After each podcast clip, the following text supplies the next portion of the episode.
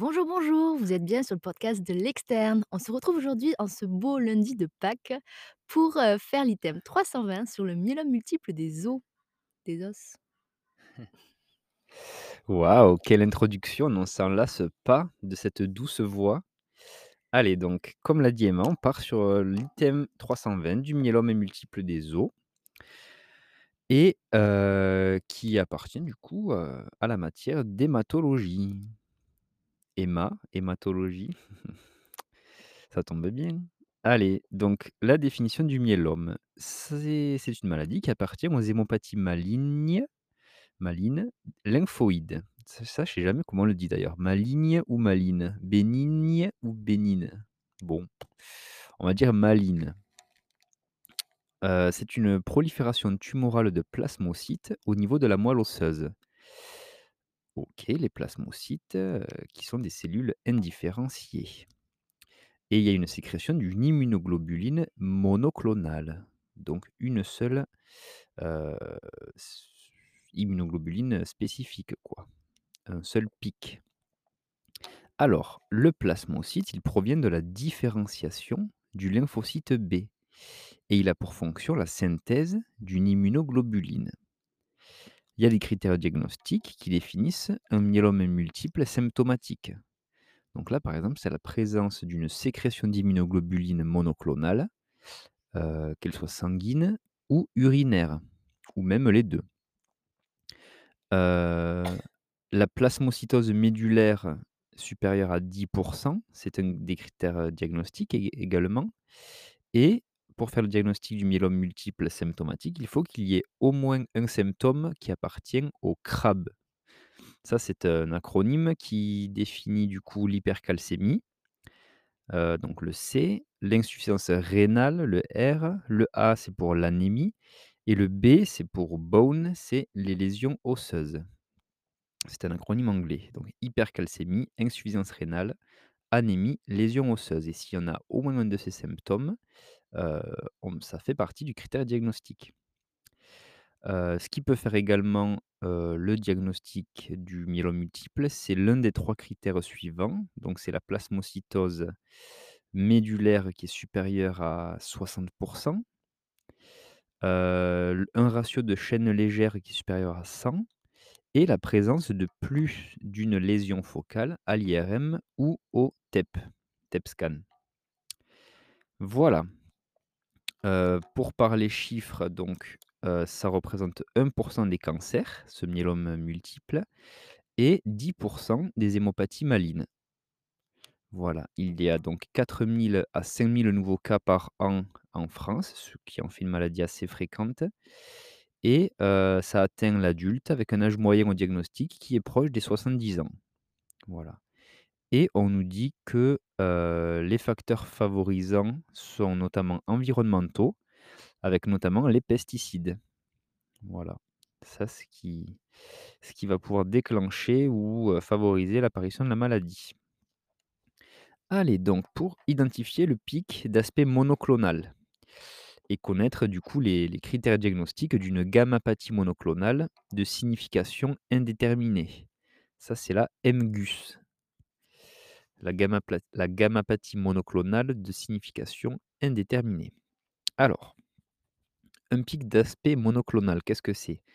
C'est un pic à bande étroite, heu, qui est présent à l'électrophorèse des protéines du sérum. Ce pic d'aspect monoclonal correspond à la présence d'immunoglobulines monoclonales, du coup. Heu, la migration, elle se fait plus souvent dans les zones des gamma-globulines, moins fréquemment en zone bêta. Et l'immunofixation confirme la présence d'une immunoglobuline monoclonale et elle permet de typer l'isotype. Donc ça, c'est, la chaîne lourde, soit c'est G, A, M, D ou E et ensuite la chaîne légère, ça c'est kappa ou lambda. Voilà. Pour, les critères de la définition de la gammapathie monoclonale de signification indéterminée, donc de la MGUS, on va l'appeler comme ça maintenant, c'est plus court. Il faut qu'il y ait la présence d'une sécrétion d'immunoglobulines monoclonales sanguines qui soit inférieure à 30 grammes par litre. Il faut qu'il y ait également une plasmocytose médullaire qui soit inférieure à 10% et il faut qu'il y ait l'absence de symptômes CRAB. Donc comme on a dit, hypercalcémie, insuffisance rénale, anémie, lésion osseuse. Voilà. Il faut qu'il y ait moins de moins de tout ça, enfin pas tout ça, sinon après on passe dans le myélome et pas dans l'AMGUS. Voilà. Heu, l'incidence des gammapathies monoclonales de signification indéterminée, donc de l'AMGUS, c'est très fréquent, puisque ça représente 3% après 50 ans et 5 à 10% même après 70 ans. Quand on compare au 1% de, heu heu, du myélome. Donc, on est 5 à 10 fois plus. Heu, le problème de ces MGUS étant qu'il y a un risque évolutif.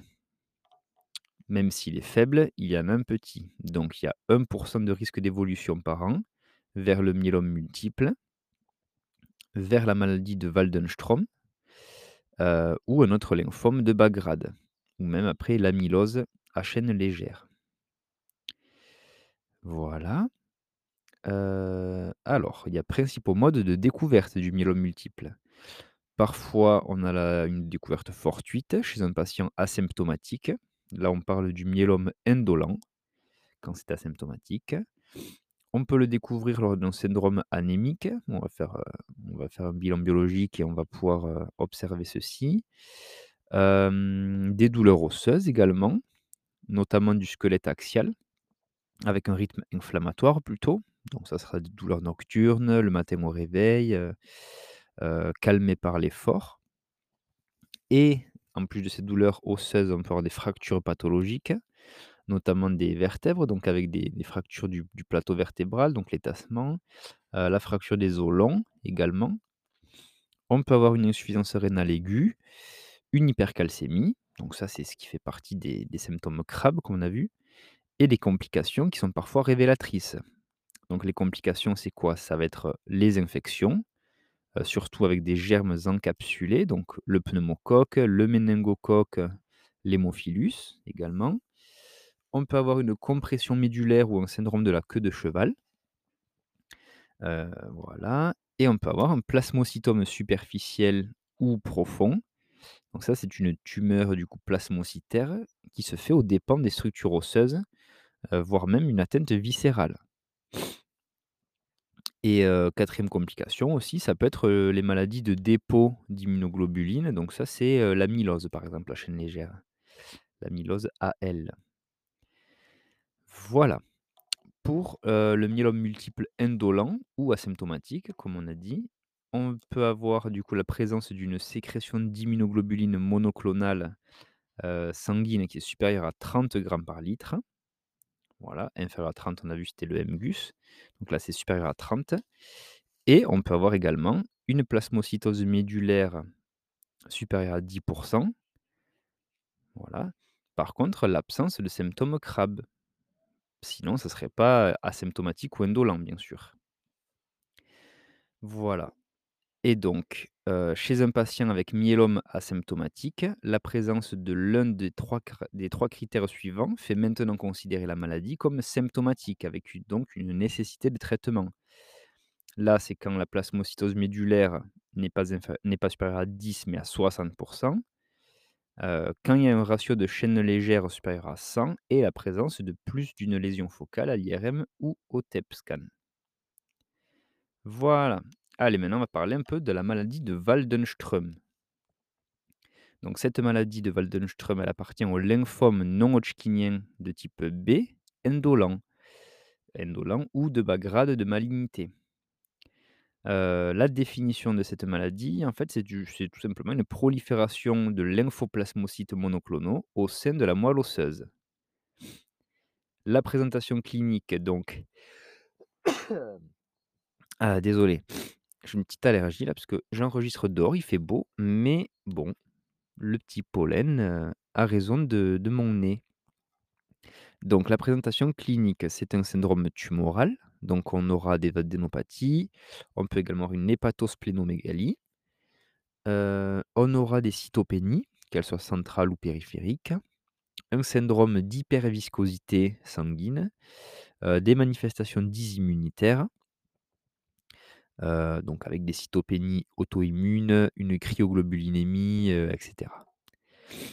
Heu, à la biologie, pour la maladie de Waldenström donc, on fera un myélogramme et ou, des biopsies ostéomédulaires et donc là, beh, on va retrouver des lymphoplasmocytes supérieurs à 10 Heu, à l'électrophorèse des protéines du sérum, on aura une gammapathie monoclonale de type IgM. Voilà. Ensuite à l'im à l'imagerie, donc là, on pourra faire, une écho ou un scan thora thoraco-abdominopelvien. On va rechercher un syndrome tumoral ganglionnaire profond et une hépatosplénomégalie. Voilà. Les risques évolutifs, donc c'est un syndrome d'hyperviscosité qui sera lié en fait au pic, monoclonal d'IgM. On peut avoir des complications auto-immunes, des complications liées aux cytopénies, si on a un envahissement médulaire. On peut avoir des mal des anomalies de l'hémostase, donc là, dans le cas du syndrome de Willebrand-Acquis, heu, ça peut se transformer en lymphome B de haut grade et non pas de bas grade, heu, ou indolent. Heu et même ça peut se transformer en amylose AL, donc avec, l'accumulation de dépôts d'immunoglobulines dans les tissus. Ça, c'est l'amylose. Voilà. Alors maintenant, on va parler un peu plus précisément des 4 critères CRAB. Donc hypercalcémie, insuffisance rénale, anémie lysosseuse, on les rappelle. Donc pour le C, c'est donc l'hypercalcémie. C'est une calcémie qui est supérieure à 2,75 millimoles par litre, heu, ou supérieure à 0,25 millimoles par litre au-dessus de la limite de la normale. Ça, c'est pour définir l'hypercalcémie. L'insuffisance rénale, le R, c'est une créate, une créatininémie qui est supérieure à 177 micromoles par litre ou une clairance qui est inférieure à 40 millilitres par minute. Ça, c'est pour définir l'insuffisance rénale. L'anémie. L'an l'anémie, dans le crabe, elle se définit comme une hémoglobine qui est inférieure à 10 grammes par décilitre ou plus de 2 grammes par décilitre en dessous de la limite de la normale. Et les lésions osseuses, donc bone, le B, c'est plus d'une lésion ostéolytique. Une lésion ostéolytique, il faut qu'elle soit supérieure à 5 millimètres sur les radios, heu, sur des scanners ou sur des PET scans. Voilà, donc ça, c'est les 4 critères CRAB qui permettent d'orienter vers le myélome. Alors, les principales circonstances de découverte d'un myélome, on l'a un peu évoqué, on va les rappeler du coup, c'est important. C'est ça peut être premièrement de découverte fortuite chez un patient asymptomatique, donc ça c'est le c'est le principal, comme ça on le prend assez précocement et c'est c'est c'est intéressant. Ça peut être lors d'un syndrome anémique, des douleurs osseuses ou des fractures pathologiques, une insuffisance rénale aiguë, une hypercalcémie et les complications parfois révélatrices du myélome. Donc ça, c'est les infections, les compressions médulaires ou le syndrome de la queue de cheval, le plasmocytome superficiel ou profond et la maladie de dépôt d'immunoglobulines comme par exemple l'amylose. Voilà les circonstances de découverte. Allez maintenant, les examens complémentaires. qui permettent du coup de mettre en évidence la gammapathie monoclonale sérique ou urinaire. Donc pour mettre en évidence justement cette gammapathie, on va faire premièrement une électrophorèse des protéines du sérum. Heu, donc là, pour, heu, pour définir le fait qu'une, une gammapathie monoclonale, beh, il faudra qu'on ait un pic, donc ça sera un pic à bande étroite, voilà, qui correspond à la présence de l'Ig monoclonal.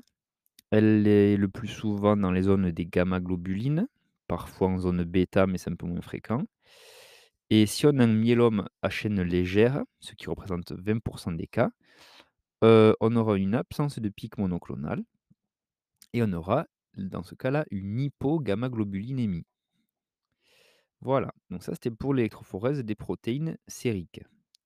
Ensuite, on pourra faire de l'immunofixation pour mettre en évidence la gammapathie. Et donc là, elle va confirmer la présence de l'immunoglobuline monoclonale. Cette immunofixation, elle permet de typer sa chaîne lourde et sa chaîne légère, donc de connaître l'isotype. Euh, le myélome pourra être heu, avec une immunoglobuline G, ça c'est la plus importante et la deuxième plus fréquente, c'est l'immunoglobuline de type A.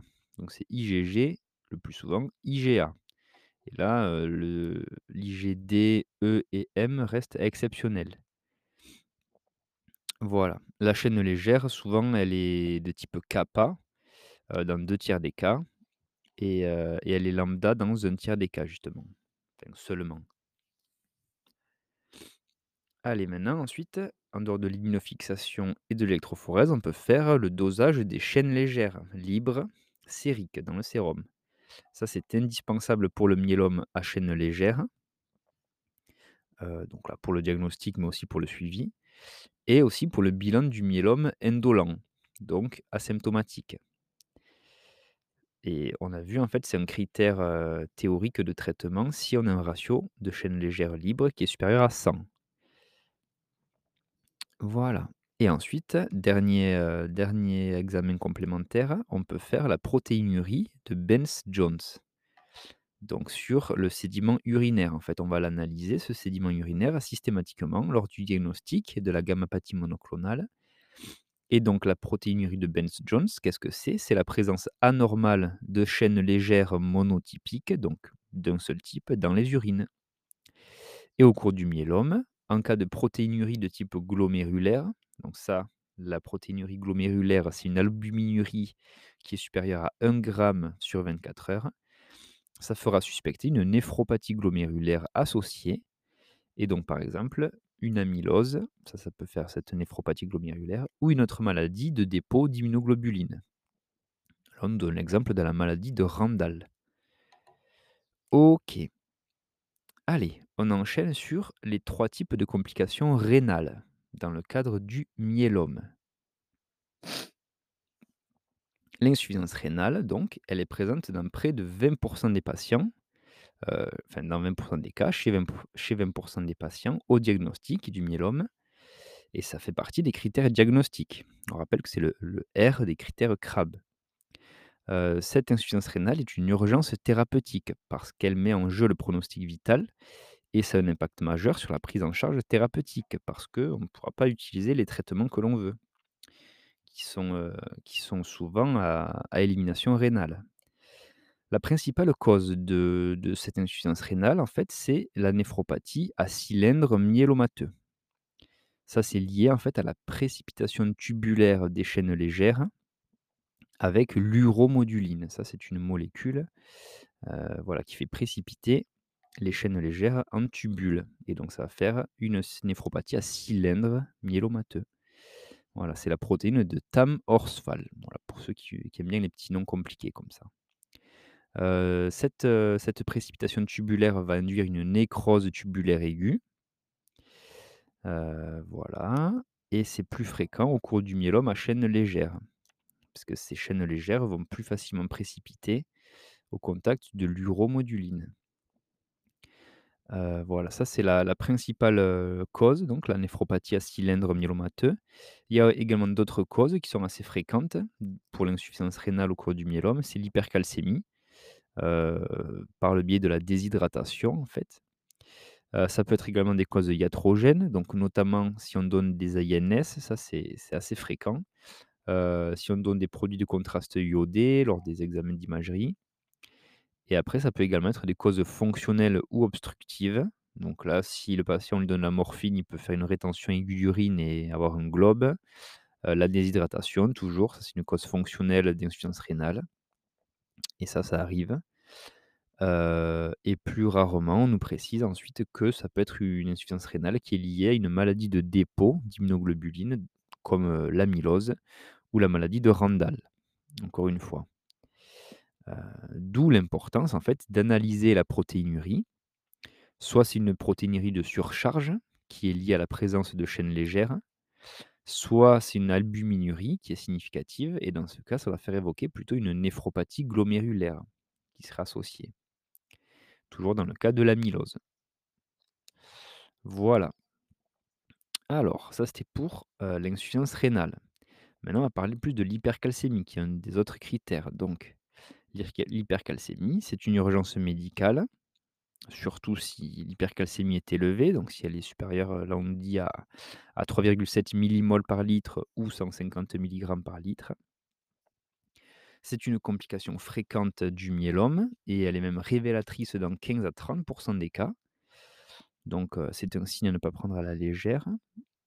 Heu, voilà, on nous rappelle que c'est un critère C des symptômes, du CRAB. Cette hypercalcémie, est en fait secondaire souvent à la lyse osseuse par les plasmocytes tumoraux. Donc on aura une dégradation de l'os et donc une libération de calcium, dans le sang. Et les symptômes de l'hypercalcémie, quels vont-ils être?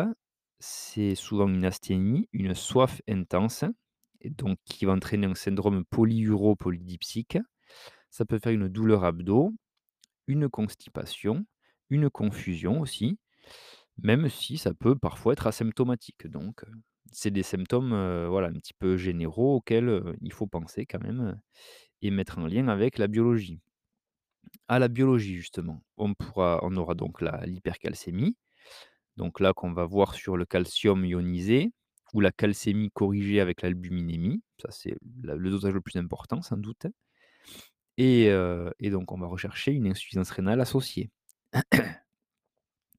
À l'ECG, très important aussi, si on suspecte une hypercalcémie, il faut faire l'ECG parce que ça peut donner des troubles de la conduction, notamment un BAV, donc un bloc atrioventriculaire, un segment ST qui sera court, donc trouble de la repolarisation et un QT court également. On peut rechercher également des troubles du rythme, ça peut faire des risques de fibrillation ventriculaire et donc mettre en jeu le pronostic vital. La prise en charge de cette hypercalcémie donc, ça sera déjà premièrement une hospite avec, une hyperhydratation au sérum Phi, des bisphosphonates en intraveineux. Là, il faut faire attention s'il y a une insuffisance rénale associée. Il faut faire un traitement étiologique en urgence. Donc là, c'est souvent une corticothérapie et on va faire après une surveillance, notamment le poids et la diurèse pour voir si, on a une fonction rénale qui est normale ou si on a un stockage d'eau et donc des œdèmes. Si on a une hypercalcémie majeure avec des signes d'insuffisance rénale aiguë ou un ECG anormal, donc des signes de gravité, on va mettre le patient directement en soins intensifs avec, un scope et on pourra même considérer l'épuration extrarénale, donc la dialyse. Ça, c'est dans les cas, d'hypercalcémie majeure avec des signes de gravité. Voilà, donc on a parlé du rein, on a parlé de l'hypercalcémie. Maintenant, on va parler un petit peu, de l'os, donc des lésions lithiques à la radiographie. Là, on a une petite, photo de radio et donc, je vais vous la mettre sur le le post en fait et c'est la dernière partie, de l'item et donc, on nous précise que les radiographies retrouvent classiquement des images de lacunes osseuses qu'on appelle à l'emporte-pièce. Voilà, donc ça fait un petit trou, assez net, rond. Il n'y a pas de réaction périphérique et on a un aspect typique qui est retrouvé au niveau de la voûte du crâne et c'est ce qu'on appelle un aspect lunaire, donc avec des lacunes, voilà, qui peuvent faire penser un peu à la surface de la Lune avec, les, lacs, les mers et cetera et donc des zones, rondes un peu plus, sombres. Voilà et bien, on a fini cet épisode sur le myélome multiple, des os. J'espère que ça vous a bien renforcé les connaissances sur sur cet item qui est important parce qu'on a vu, bah, c'est un c'est un cancer qui est assez fréquent, notamment chez la personne qui commence à être âgée. Heu et il faut savoir y penser parce qu'on peut se retrouver, dans n'importe quelle spécialité, que ce soit aux urgences, chez le médecin, à devoir diagnostiquer ce myélome, voilà. Donc il faut penser à tous les signes biologiques, les les symptômes qui peuvent, l'évoquer. Et voilà, ne pas hésiter à rediriger vers, heu, un hémato qui pourra faire toutes les recherches, heu, supplémentaires et attaquer le traitement le plus rapidement possible. Alors, je fais un petit aparté sur, les traitements qui n'étaient pas présents dans la fiche LISA. Ça peut être intéressant même si, heu, c'est pas très précis, ça peut donner une petite indication de ce qu'il faut faire dans le cas, du myélome.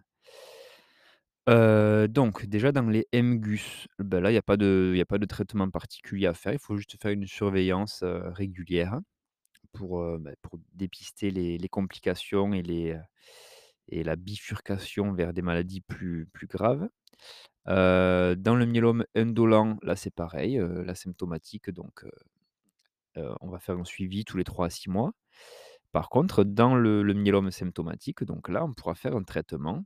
Il faudra faire un traitement même. Heu, déjà un traitement, beh, carcinologique, donc là, on pourrait utiliser les antinéoplasiques et les immunomodulateurs en fonction des indications, et des corticoïdes aussi, qui peuvent bien limiter le qui peuvent bien limiter la prolifération et voilà, a un côté, immunosuppresseur aussi donc il peut être utilisé. Toujours pareil, c'est selon les indications, donc ça va dépendre de chaque patient, de ses de son terrain et cetera. Et après donc la grosse partie des traitements aussi, ça sera symptomatique. Donc là, on pourra utiliser des bisphosphonates, par exemple, si on a des atteintes osseuses, bien sûr les antalgiques, des paliers 1 à 3, voilà, qu'on va adapter selon l'intensité des douleurs.